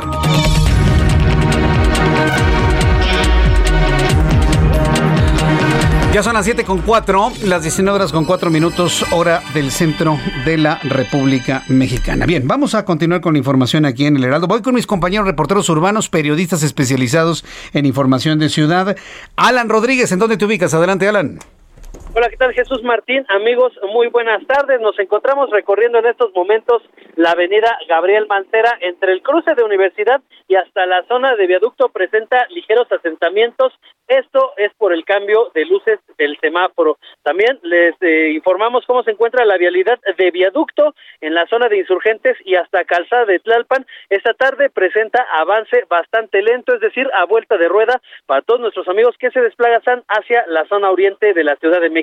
En el sentido contrario, circulando de oriente hacia el poniente, a partir de Andrés Manuel, Andrés Molina, perdón, hasta la zona de insurgentes, el avance también es bastante complicado, bastante paciencia para quienes circulan en este tramo. Por lo pronto, Jesús Martín, el reporte que tenemos. Muchas gracias por esta información, Alan Rodríguez. Continuamos al pendiente, buenas noches. Daniel Magaña, me da mucho gusto saludarte, bienvenido Daniel. ¿Qué Jesús Martín? Muy buenas tardes. Pues información vehicular de la zona de Tlalpan, las emisiones de la Glorita de Huipulco. Para las personas que pues avanzan en dirección hacia el anillo periférico, pues, tenemos carga vehicular en este punto. Se avanzan de las emisiones de la estación del tren el ligero Ciudad Jardín, pues y también en incorporación hacia la zona de División del Norte encontramos algo de carga vehicular. Mientras avanza pues los días de la semana, Jesús Martín poco a poco pues disminuye la actividad eh, vehicular en esta pues ya semana pues santa, pero todavía algunas complicaciones al llegar hacia la zona de hospitales en la zona de Tlalpan. Una posible alternativa, ah, pues avanza paralelamente a esta vía, es la zona de la avenida Renato Leduc, con un mucho mejor avance para trasladarse hacia la avenida San Fernando. Reporte. Muy buenas noches. Muchas, muchas gracias, Daniel Magaña. Buenas noches. Continuamos atentos. Augusto Atempa, qué gusto saludarte. Bienvenido. Buenas noches. Gracias, Jesús Martín. Excelente noche. Te platico que recorrí la avenida Periférico, esto desde su tramo de viaducto Tlalpan hacia la avenida de los Insurgentes. Y para todos aquellos que van a utilizar esta importante avenida, les informo que desde viaducto Tlalpan hasta el tramo con eh, el circuito Estadio Azteca se encuentra pues un poco a vuelta de rueda, pero pasando este punto la circulación mejora favorablemente con dirección hacia el poniente de la ciudad. En sentido contrario de la circulación van a encontrar un poco de rezago vehicular a la altura del hospital de Pemex, pero pues pasando este punto también mejoran considerablemente hacia la zona de Xochimilco. Tenemos un accidente, un accidente automovilístico entre dos vehículos a la altura de viaducto Tlalpan, pero es en los laterales de periférico. Hay que tenerlo en cuenta y manejar con mucha precaución en este punto. Pasando esta, este punto, por supuesto, la circulación mejora con dirección, sobre todo hacia aquellos que van hacia la glorieta de Vaqueritos. Jesús Martín, mi reporte. Muchas gracias por esta información, Augusto Atempa. Seguimos atentos con toda la información. Vamos directamente con mi compañera Daniela García hasta Monterrey, Nuevo León, amigos que nos escuchan ya desde las 7 de la noche en 90.1 de FM. Quiero recordarles que nuestro programa empieza desde las 6 y si usted quiere escuchar nuestro programa, además de toda la oferta programática que les ofrecemos, bueno, a través de digitales, a través de nuestra página de internet, nuestra aplicación, puede escuchar El Heraldo Radio con Jesús Martín Mendoza desde las 6 de la tarde. Por lo pronto, saludar a nuestros amigos en Monterrey. Mi querida Daniela García, qué gusto saludarte, bienvenida. Igualmente, Jesús Martín, muy buenas tardes. Te saludo con muchísimo gusto el día de hoy. Aquí en Nuevo León, pues seguimos con la actualización del incendio que ha estado afectando. Y hoy, pues con buenas noticias, hay seis, había seis incendios activos, como te comenté el día de ayer aquí en el estado. De estos, tres ya se han logrado controlar en su totalidad, han sido sofocados. Esto pues después de que se realizaran diferentes jornadas de labores desde diferentes frentes. La información que nos ha dado Protección Civil del Estado es que en total los incendios forestales de las últimas semanas han afectado 17.210 hectáreas de tierra en todo el estado de Nuevo León. La Brigada Fénix de Protección Civil del Estado ha logrado el control del incendio en la comunidad San Francisco Javier, en el municipio de Galeana, y en Ciénega del Toro, también en el municipio de Galeana, también en Dulces Nombres, en Zaragoza. Estos registran diferentes afectaciones al terreno. El de San Francisco Javier de 3.000 hectáreas, el de Zaragoza de 2.300 y el de Ciénega del Toro de 180 hectáreas. Sin embargo, como te comento, continúan activos otros incendios más en el estado, contabilizando pues el más grande, que es de la Sierra de Santiago, que tiene ya un control del 80% y una afectación de 8.500 hectáreas, de acuerdo a lo que nos ha informado la autoridad estatal. Y en el segundo incendio más grande actualmente es el del municipio de Linares, cerca de Iturbide. La Brigada Fénix continúa trabajando en este último eh, incendio con el apoyo del avión Ten Tanket DC-10 que ya realizó al menos dos descargas en apoyo al combate de este incendio. Las descargas se realizaron en el municipio de Linares, en la comunidad de Las Crucitas, y el incendio que se registra en Santa Rosa, que tiene una afectación de 1.100 hectáreas y tiene un control del 60%. Jesús Martín, la información que te tengo sobre los incendios el día de hoy aquí en el estado de Nuevo León. Yo nada más espero que siga lloviendo más y más y más para que eso ayude a que se termine esto. ¿Qué tal el olor a humo en, en la zona metropolitana de Monterrey? ¿Todavía se percibe? ¿Ha bajado un poco? ¿Qué, qué nos comparte sobre eso, Daniela? Ha mejorado bastante, al menos en los últimos dos días, derivado de la entrada del frente frío que se tuvo el domingo. Eso ha hecho que pues mejoren las condiciones climatológicas del estado en estos días. Correcto. Bueno, pues me dio mucho gusto saludarte, Daniela García. Nos escuchamos el día de mañana. Gracias. Igualmente, estamos pendientes, Jesús Martín. Buenas estamos pendientes, que te vaya muy bien. Es Daniela García, nuestra corresponsal en, en Monterrey, Nuevo León. Son las 7 con 10, las 7 con 10 horas del centro de la República Mexicana. Suba el volumen a su radio porque tenemos en estos momentos todos los datos de economía y finanzas con Héctor Vieira. La Bolsa Mexicana de Valores cerró la sesión de este martes con una ganancia del 0.33% al avanzar 157.64 puntos, con lo que el índice de precios y cotizaciones, su principal indicador, se ubicó en 47.905 unidades. En el mercado cambiario, el peso mexicano se recuperó 0.24% frente al dólar estadounidense, al cotizar en 20 pesos con 12 centavos a la compra y en 20 pesos con 57 centavos a la venta en ventanilla. El euro por su parte se cotizó en 24 pesos con 29 centavos a la compra y 24 pesos con 38 centavos a la venta. El Banco Mundial mejoró sus expectativas de crecimiento económico para México y estimó que durante 2021 la economía nacional va a crecer 4.5%, cifra superior al 3.7% pronosticado anteriormente, mientras que para el año 2022 el Producto Interno Bruto podría crecer hasta un 3%. El INEGI reveló que durante 2020 los ingresos de las escuelas por conceptos de colegiaturas, así como venta de uniformes, libros y otros útiles escolares, cayeron 15.5% debido a la pandemia de coronavirus, lo que representa también la mayor contracción desde la crisis de 2009, cuando la caída fue del 8.8%. Por otra parte, el propio INEGI dio a conocer que en enero de este año el personal ocupado en la industria manufacturera, maquiladora y de servicios de exportación creció 0.7% en comparación con el mismo mes de 2020, además de un avance del 0.4% en el índice de horas trabajadas. Usuarios de redes sociales reportaron diversas fallas en los servicios del sistema de pagos electrónicos de las bancas digitales de BBVA y Citibanamex, los cuales se incrementaron después de mediodía en los que los clientes no han podido verificar sus saldos, realizar transferencias, entre otras operaciones. El Bitcoin continúa la semana con una tendencia ascendente luego de que este martes llegó a cotizarse en 59.271 dólares por unidad, lo que pone a esta criptomoneda muy cerca de su máximo histórico registrado el pasado 13 de marzo cuando llegó a los 60.197 dólares. Informó para las noticias de la tarde Héctor Vieira. Muchas gracias Héctor Vieira por toda la información de economía y finanzas el día de hoy. Quiero informar a nuestros amigos que están aquí en el centro del, país y ahora que estamos sensibles por la entrevista que hicimos con el director del CNEAM sobre las rutas de aproximación. En este momento eh, se está aproximando a la Ciudad de México un avión gigantesco. Luego es impresionante ver eh, eh, los aviones cómo se van aproximando. Lo estoy viendo en la aplicación que todo el mundo puede encontrar gratuita o con, con costo, Flight Radar 24. Si usted ve este, instala esta aplicación podrá ver en tiempo real en tiempo real la aproximación de algunos aviones.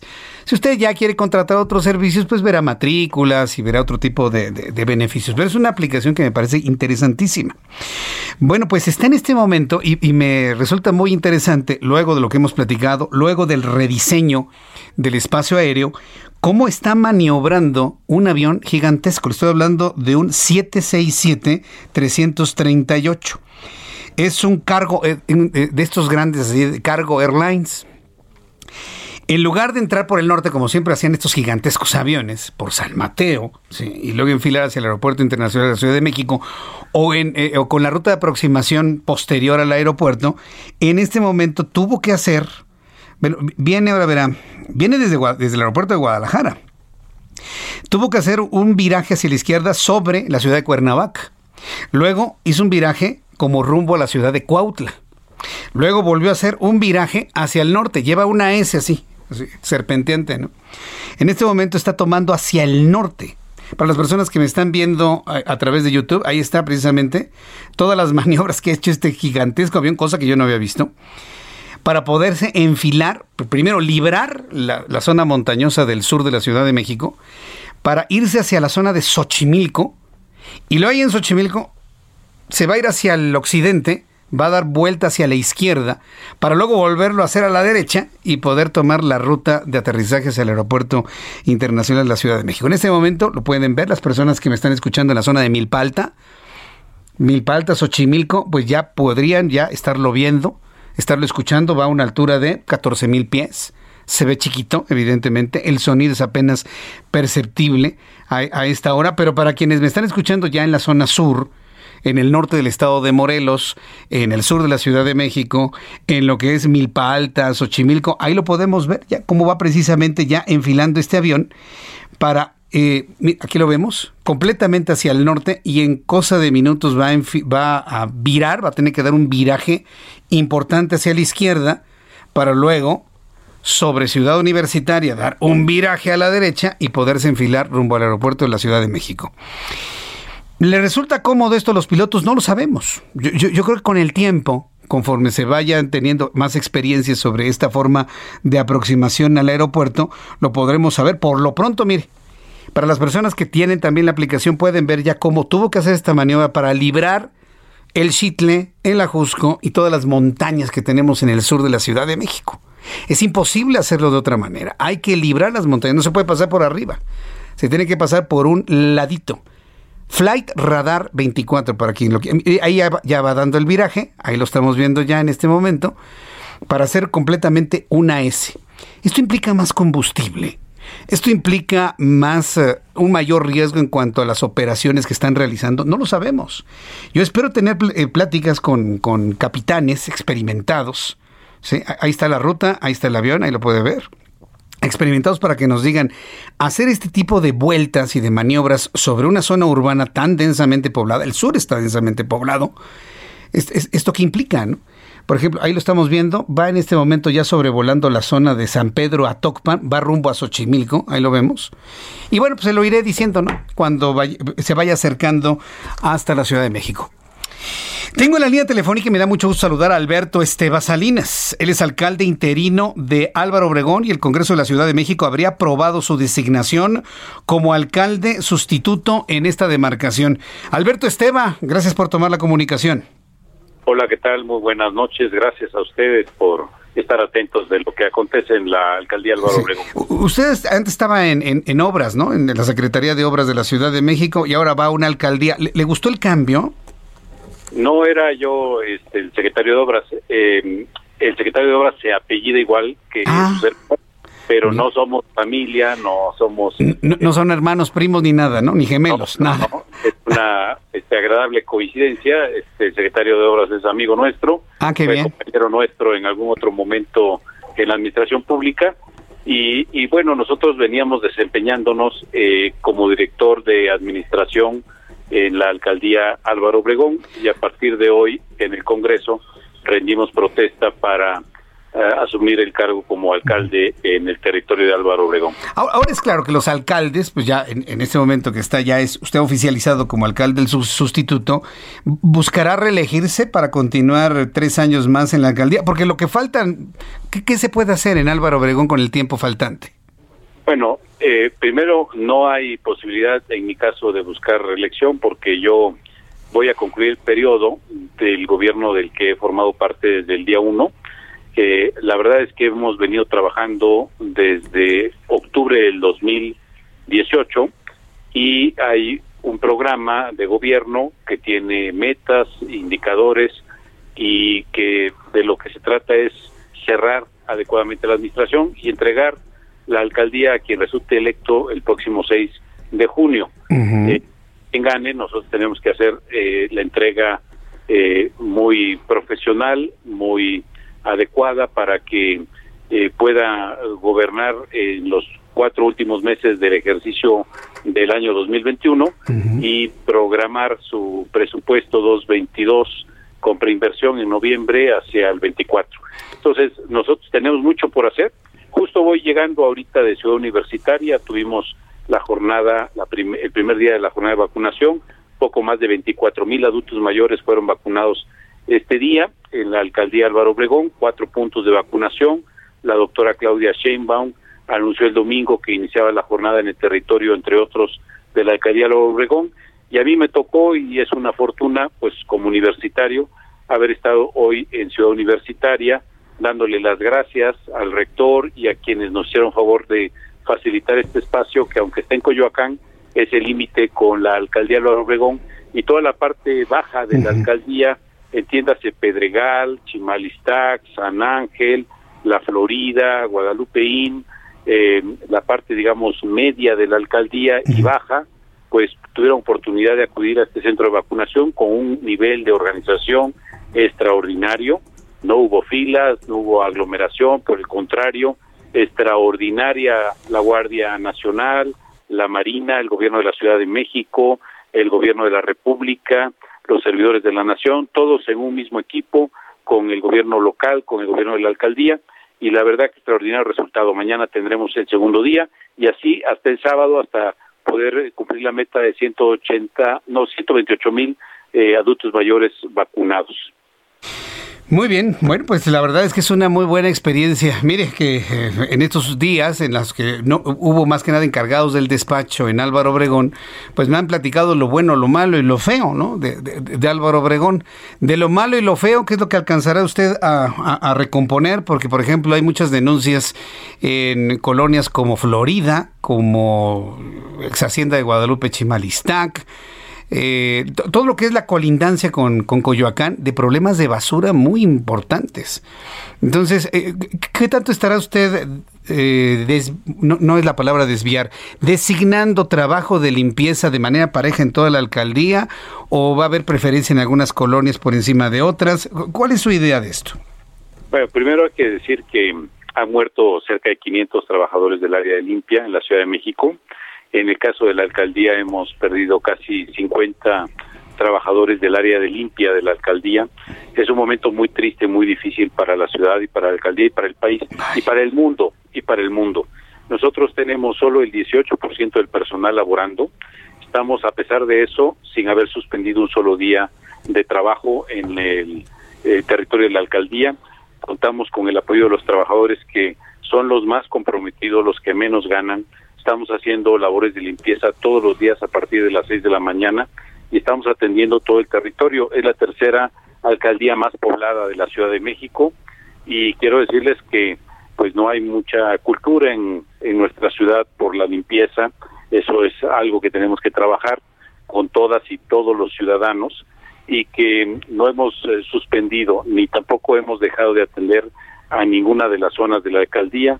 Atendemos Pedregal, La Florida, San Ángel, Chimalistac, pero también Jalalpa, Tepito, Jalap, Jalalpas Grande, eh, San Bartolo, Santa Rosa, son 256 colonias. Entonces, primero hay que ser eh, empáticos ante la emergencia que presenta la ciudad y decirle a todas y a todos que hay que eh, hacer conciencia ciudadana, procurar ayudar a los trabajadores de limpia de la ciudad, que aparentemente son muchos, pero ya lo comento, hemos perdido a gran parte de los trabajadores. Esta mañana estuve en el Panteón Tarango con los trabajadores de Panteones. Eh, tenemos un horno crematorio que lamentablemente ha dado poco más de 300 servicios en el marco de la pandemia, tan solo en las últimas semanas. Son servicios gratuitos que se están dando a personas que han contraído COVID. Es muy triste la situación que estamos viviendo y, y es tarea de todos, no solo del gobierno. Por eso hemos convocado a la sociedad, estamos en una figura de tejer comunidad. Y ahora yo lo escuchaba un poco de, antes de entrar al aire, que hablaba usted de este avión que viene de la parte sur. Bueno, es una de las preocupaciones que hoy tienen los vecinos de la alcaldía Álvaro Obregón, particularmente del Pedregal, de Chimalistac, de San Ángel, que comentan que que no pueden descansar, que estos ruidos antes no los escuchaban. Entonces estamos, eh, no somos nosotros la instancia, es el gobierno federal, estamos pidiendo una reunión con el titular de la Secretaría de Comunicaciones y Transportes, le haremos también saber a la jefa de gobierno de las inquietudes de la población de esta parte de nuestra alcaldía, porque nuestro deber es estar atento de los ciudadanos para quienes gobernamos. Entonces, eh, también es tema para nosotros el tema No sabe cómo. Le aplaudo esto que me está compartiendo, que está usted ya entrando a este tema. Y sobre el asunto de la limpieza, me ha dejado usted impactado. Yo quiero agradecerle, eh, Alberto Esteba, que me haya tomado la llamada telefónica y lo voy a invitar a una oportunidad futura. Deme esa oportunidad, por favor. Yo estoy agradecido con ustedes y decirles a, a usted. Escuchas a. Jesús Martín Mendoza con las noticias de la tarde por Heraldo Radio, una estación de Heraldo Media Group. Heraldo Radio, la HCL se comparte, se ve y ahora también se escucha.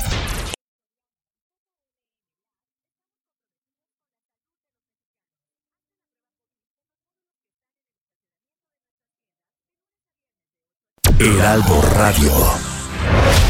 Escucha las noticias de la tarde con Jesús Martín Mendoza. Regresamos.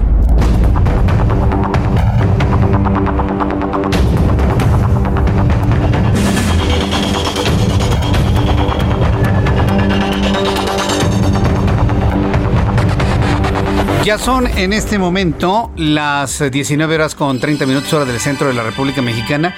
Estoy, estamos procesando los datos de COVID-19. Eh, para poder averiguar cuáles son los datos reales y no los estimados, Ali. No los estimados, porque ayer hubo 2.227.842 en total sumándose 1.292. La cifra debe andar ahí más o menos similares en número, unos 2.000, 3.000 casos, 1.500, no lo sé. Lo estamos precisamente procesando porque fíjese que hay veces que la Secretaría de Salud manda la información así como que partida y a, cuenta, a cuentagotas. Entonces estamos procesando esa información para poderla comentar con usted. Mire, ya que estamos hablando de COVID-19, ¿sabe cuál es una de las cosas más vergonzosas en las que le ha sucedido a México? Y no dudo que a otros países del mundo, la falsificación la falsificación de vacunas y la falsificación de pruebas. Sí. Y a mí me parece que la falsificación de pruebas es, lo, es de lo más grave porque da datos no creíbles o de poca credibilidad cuando se habla evidentemente de la positividad. Acuérdense que la positividad es la cantidad o el porcentaje de pruebas que dan positivas en caso de COVID-19. Entonces, este fenómeno lo tenemos en México, ya sabe, y seguramente en otras partes del mundo. He invitado a Daniel Uribe, quien es el CEO de Genobank en Silicon Valley, California, porque esta entidad, Genobank, estableció una alianza con el Consejo Mexicano de Empresas de Diagnóstico Médico, que agrupa 62 laboratorios de análisis clínicos de todo el país para sumar esfuerzos y luchar contra la falsificación de resultados. Daniel Uribe, me da mucho gusto saludarlo. Bienvenido, buenas noches. Muchísimas gracias, Jesús Martín. Te agradezco a ti, a todo tu auditorio y estoy muy honrado de estar participando en este programa. Muchas gracias. La, verdad, las cosas que cuando hablamos de falsificación, cuando hablamos de cosas piratas, cuando se habla de este tema, es muy vergonzoso para México, lamentablemente. ¿Es un fenómeno exclusivo de México o ya lo han podido detectar en otras partes del mundo? No, es como tú comentabas, eh, señor Jesús Martín, es, es propio de todo el, es, parte de la humanidad. Eh, nos gusta, ¿no? Pues eh, hay, hay incentivos para de alguna forma quererse saltar las reglas. Y eh, no, es exclusivo México, también tenemos un cliente, por ejemplo, que ya nos contactó desde Nigeria, desde la ciudad de Lagos, y también es, es una eh, pues es una es una sociedad que está muy afectada también por el fraude, tanto en pruebas de paternidad como en pruebas de toxicología y obviamente la más famosa de COVID-19. Sí, pero bueno, no es por hacer menos a ningún país, pero pues estar comparados con Nigeria, y que no sea un fenómeno que ocurre en los países del primer mundo, en Europa o en, Norteamérica, pues sí nos deja mucho, mucho que pensar. ¿Cuáles son las estrategias para poder sumar estos esfuerzos y evitar este fenómeno tanto africano como mexicano? Claro que sí, Jesús. Mira, eh, en realidad una de las partes donde estamos haciendo frente a este fenómeno es en blindar el documento que emiten cada uno de los laboratorios. Eh, de manera tradicional, los laboratorios emiten un documento, eh, normalmente en, una, en un formato que es el famoso PDF.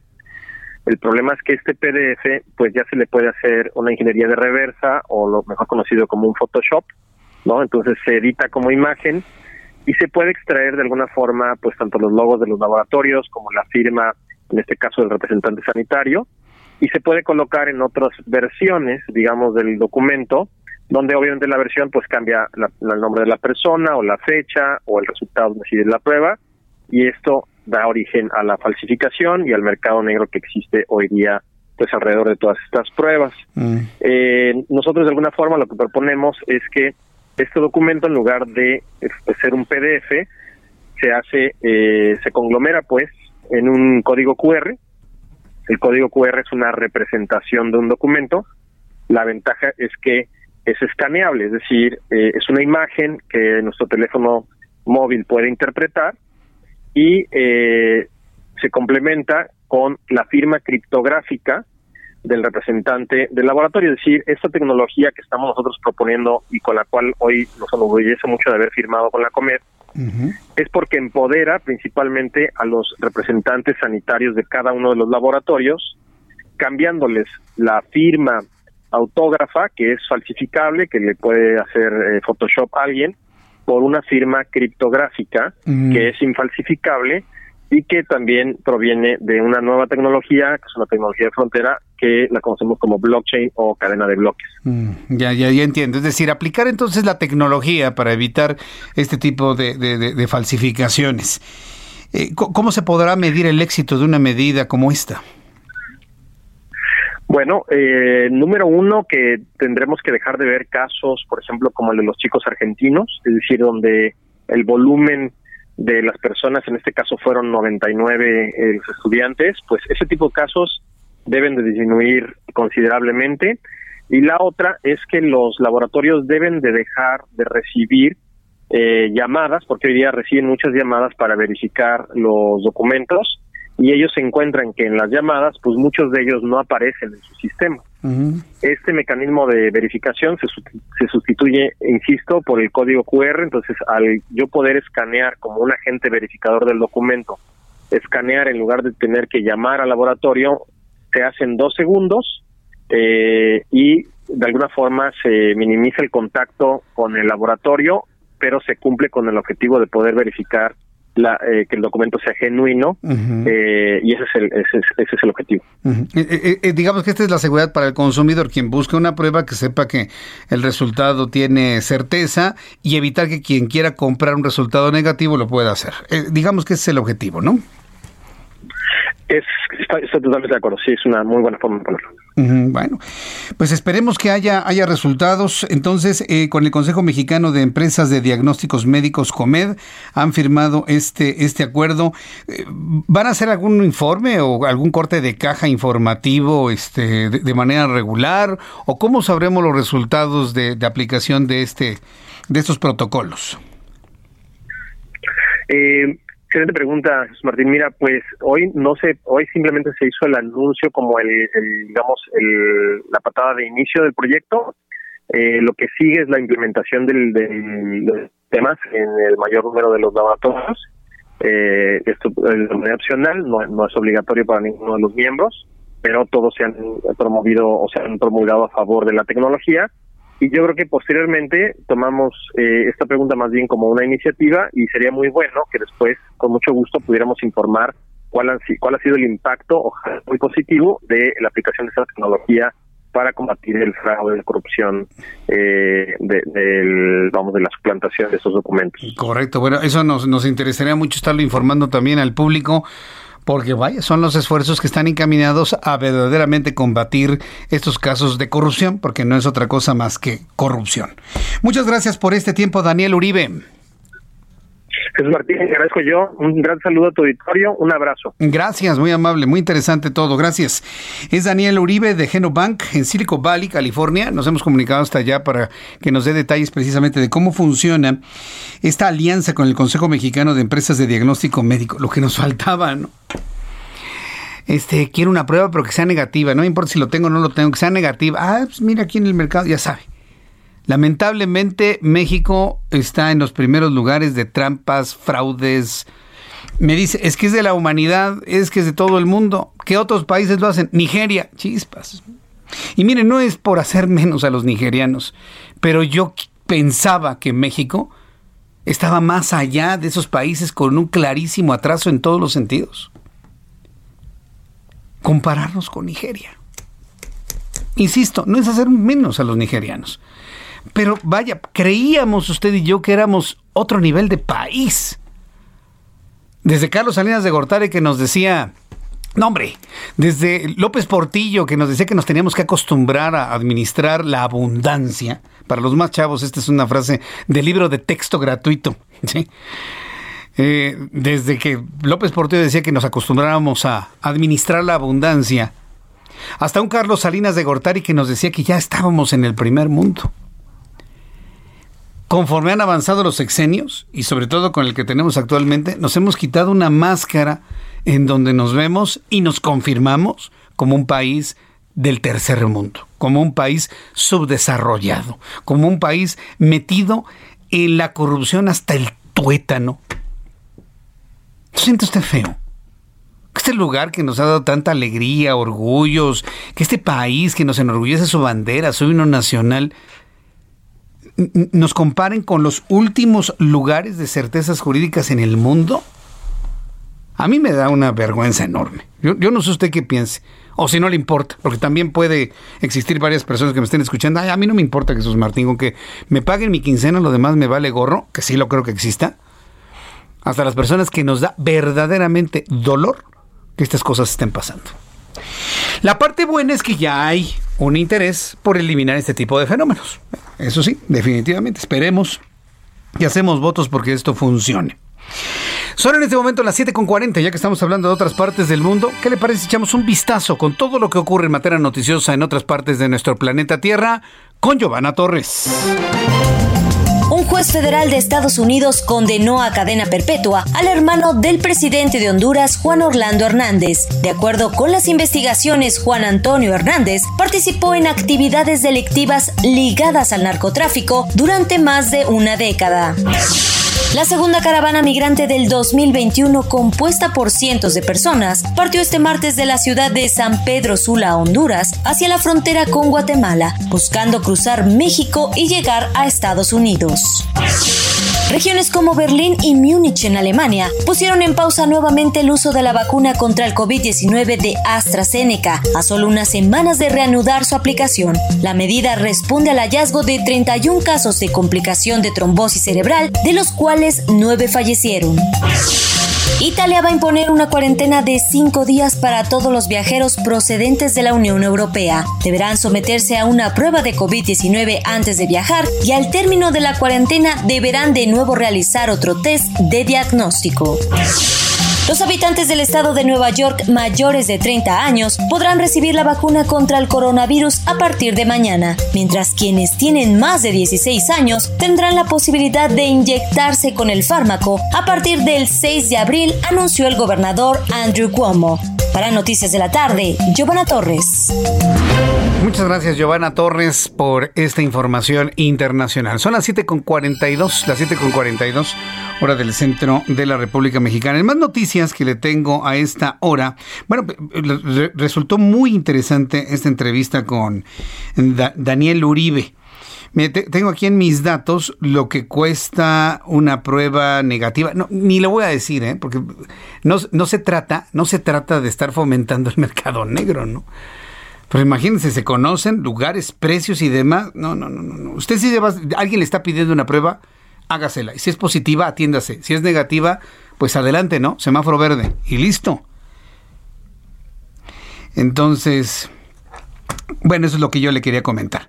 En Guanajuato, el candidato perredista regidor en el ayuntamiento de Apaseo el Grande, Alejandro Galicia Juárez, y el delegado del Comité Estatal del PRD en ese municipio, Juan Ignacio de la Cruz Ávila, fueron asesinados a balazos cuando realizaba un recorrido en la búsqueda de bardas para la campaña electoral.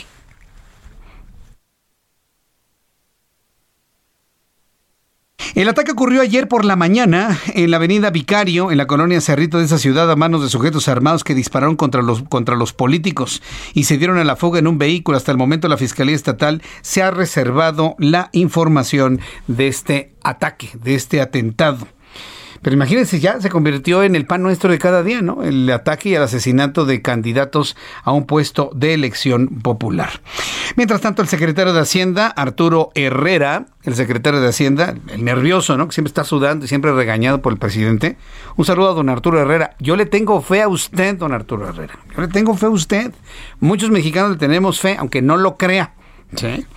Sobre todo por sus posiciones valientes, con todo y nervio, con sus posiciones valientes sobre el tema fiscal en nuestro país. Bueno, el secretario Arturo Herrera aseguró que para mediados del año ya se habrán aplicado cerca de 90 millones de vacunas contra COVID-19. O sea, a mediados del año estamos prácticamente en abril, mayo, junio. En tres meses, 90 millones. Ay, lo que tienen luego que hacer los secretarios de Estado para que no se enoje, ya sabe usted quién, ¿eh? Que no grite, aviente sillas y les aviente las plumas y, y les grite de manera muy desagradable. Ah, ya saben, lo que luego lo trascienden, nos platican. ¿no? Lo que tienen que hacer para que no se enoje el inquilino del Palacio Nacional. Bueno, al comparecer ante la Comisión de Hacienda y Crédito Público de la Cámara de Diputados, Arturo Herrera reconoció que no basta con recibir y contar con un importante inventario de vacunas, que lo importante es acelerar el ritmo de su aplicación, lo que va a permitir a México regresar a niveles económicos de antes de inicio de la pandemia, lo que incluso podría verse reflejado en un crecimiento mayor al 4.6% estimado. Nada más observaciones. 4.6% estimado, ¿desde dónde? Desde el fondo del pozo, y el pozo, ¿sabe cuánto mide? 8.5% de caída el año pasado. Entonces, subir un 4.5% del pozo que se hizo de 8.5% es apenas poquitito. Mire, para decírselo más claro, y esto no lo digo yo, lo han, han explicado aquí Juan Musi y los mejores analistas económico-financieros de este país, para que regresemos a niveles de producción y económicos de 2019, le cuelga, ¿eh? Y no lo va a ver este sexenio. No, no, no, no lo va a ver. López Obrador se va a ir en 2024. Sí, porque sí se va a ir en 2024, que no quepa duda de eso. Cuando termine su gestión y llegue otro presidente o mujer presidente, que es la forma correcta de decirlo. Entonces, em, no lo va a ver. Entonces, estar prometiendo que vamos a estar en niveles del 2019 antes de que termine este sexenio es impreciso por no decir que es una mentira. O es una falsa promesa, es una falsa expectativa. Y no porque me interese que le vaya mal a México, simple y sencillamente esa es la verdad. La recuperación económica lleva su tiempo. La recuperación económica lleva su tiempo. Y siempre y cuando las condiciones de país e internacionales siguen siendo las mismas. Y de eso no habló Arturo Herrera. Dependemos mucho de la condición del tipo de cambio, por ejemplo, del precio internacional del petróleo, por ende del flujo de, remesas, que no puede ser que nos estemos nada más concentrando en las remesas, que es uno de los datos más vergonzosos, ¿no? Mexicanos que se van al extranjero y mandan dinero a México porque aquí no tuvieron oportunidad. Eso es lo que son las remesas. Y hoy están consideradas como el flujo número uno de divisas. Complicado, ¿eh? O sea, nadie ha dicho que estar como secretario de Hacienda o presidente de México sea algo sencillo, ¿eh? Nadie lo ha dicho. Muy, muy complicado. Mientras tanto, el secretario de Relaciones Exteriores informó que durante la semana pasada llegaron al país poco más de 4 millones de dosis de vacunas contra COVID-19 de las diferentes farmacéuticas para un total de 12 millones disponibles y adelantó que de esta, esta semana se van a recibir otros 2 millones más.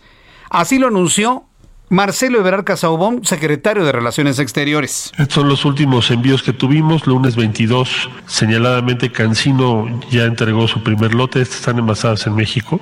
Pfizer llegó el 23 y 24. El jueves llegó un millón de Sinovac de Hong Kong, de China. El sábado llegaron 65 mil envasadas desde China.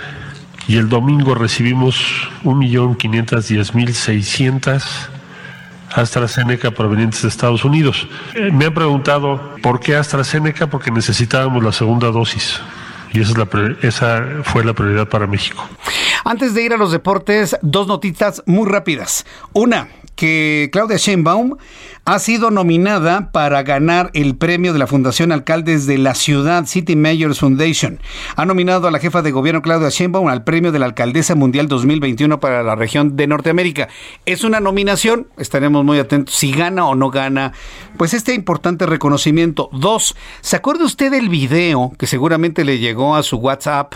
Seguramente lo vio usted en Twitter, donde una joven mujer, y digo joven porque se veía una chamaca de menos de 20, 25 años, perdón que me refiera hacia ella, por lo que hizo, golpeando a un adulto mayor en el suelo. No sabemos si era su papá, su abuelito o lo que haya sido, pero la mujer arremetiendo a patadas, golpes, puñetazos a un hombre de la tercera edad en esto en Iztacalco. Ya estaba en el suelo el señor. Se quería levantar, pedía clemencia y le suelta otra patada en el cráneo al pobre señor. Bueno, quiero informarles que esta mujer está detenida. Hice la misma reacción que usted. Qué bueno. Sí, yo también, cuando me enteré de la nota, lo mismo hice. Ah, qué bueno.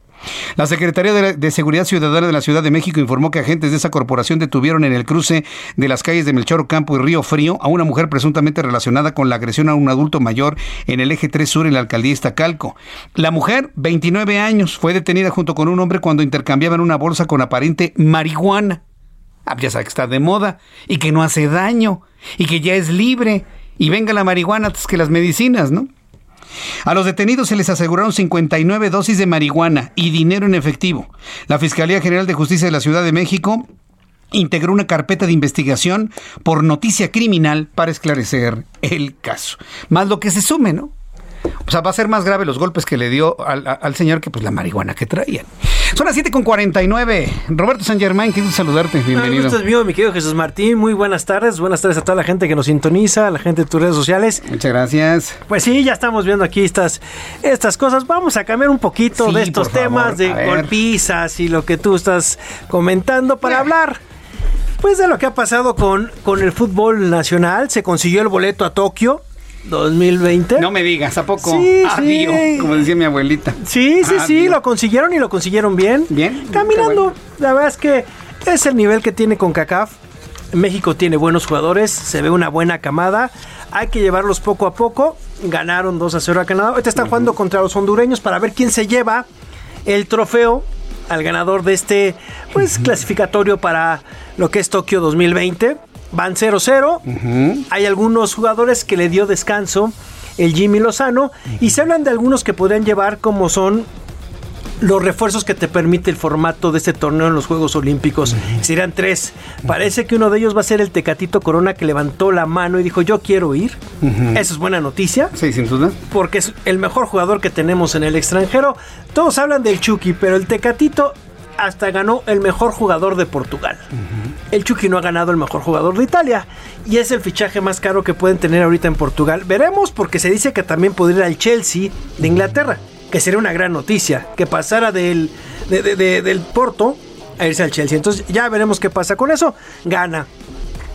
Hoy, hace unas horas, el equipo mexicano mayor le gana 1-0 a su similar de Costa Rica en Austria. En un partido... ah, bastante malito el primer tiempo, hay Sí. que decirlo. Y sabes qué es lo peor de todo, que los jugadores que están en la MLS, qué nivel tan mal traen. Lo que es Pizarro, este hombre que se fue y que se lo llevaron al Inter de Miami, el equipo de David Beckham, qué daño le ha hecho la MLS. Lo mismo a Dos Santos, a Jonathan, o están fuera de ritmo porque no están jugando todavía, pero lo de Pizarro ya raya en lo ridículo. De repente lo ves, un jugador que tenía todas las cualidades y de repente lo ves y dices, oye, ¿qué le está pasando? Y el problema es que viene una generación joven que le van a quitar el lugar. Hoy Diego Lainez jugó 25 minutos, hizo más que Pizarro en todo un primer tiempo. Luis Romo también estuvo bastante bien. Hay algunos jugadores en esta gira. No, Arteaga, este jugador que estaba en Santos, fíjate la diferencia. Se va a una liga como la de Bélgica, ¿sí? una liga mediana. Pero te das cuenta que cuando entrenas en Europa, en ciertas ligas tu nivel sube. Arteaga hoy jugó re bien la lateral izquierda. En lugar de irte a la MLS a ganar dólares, el tipo, pues las pretensiones son otras y se fue a jugar a Europa. Sí. Eso siempre sucede cuando se va, se va un jugador. Pues yo sí he visto, ¿sí? sí, se levantan muchísimo. Levantan muchísimo su nivel.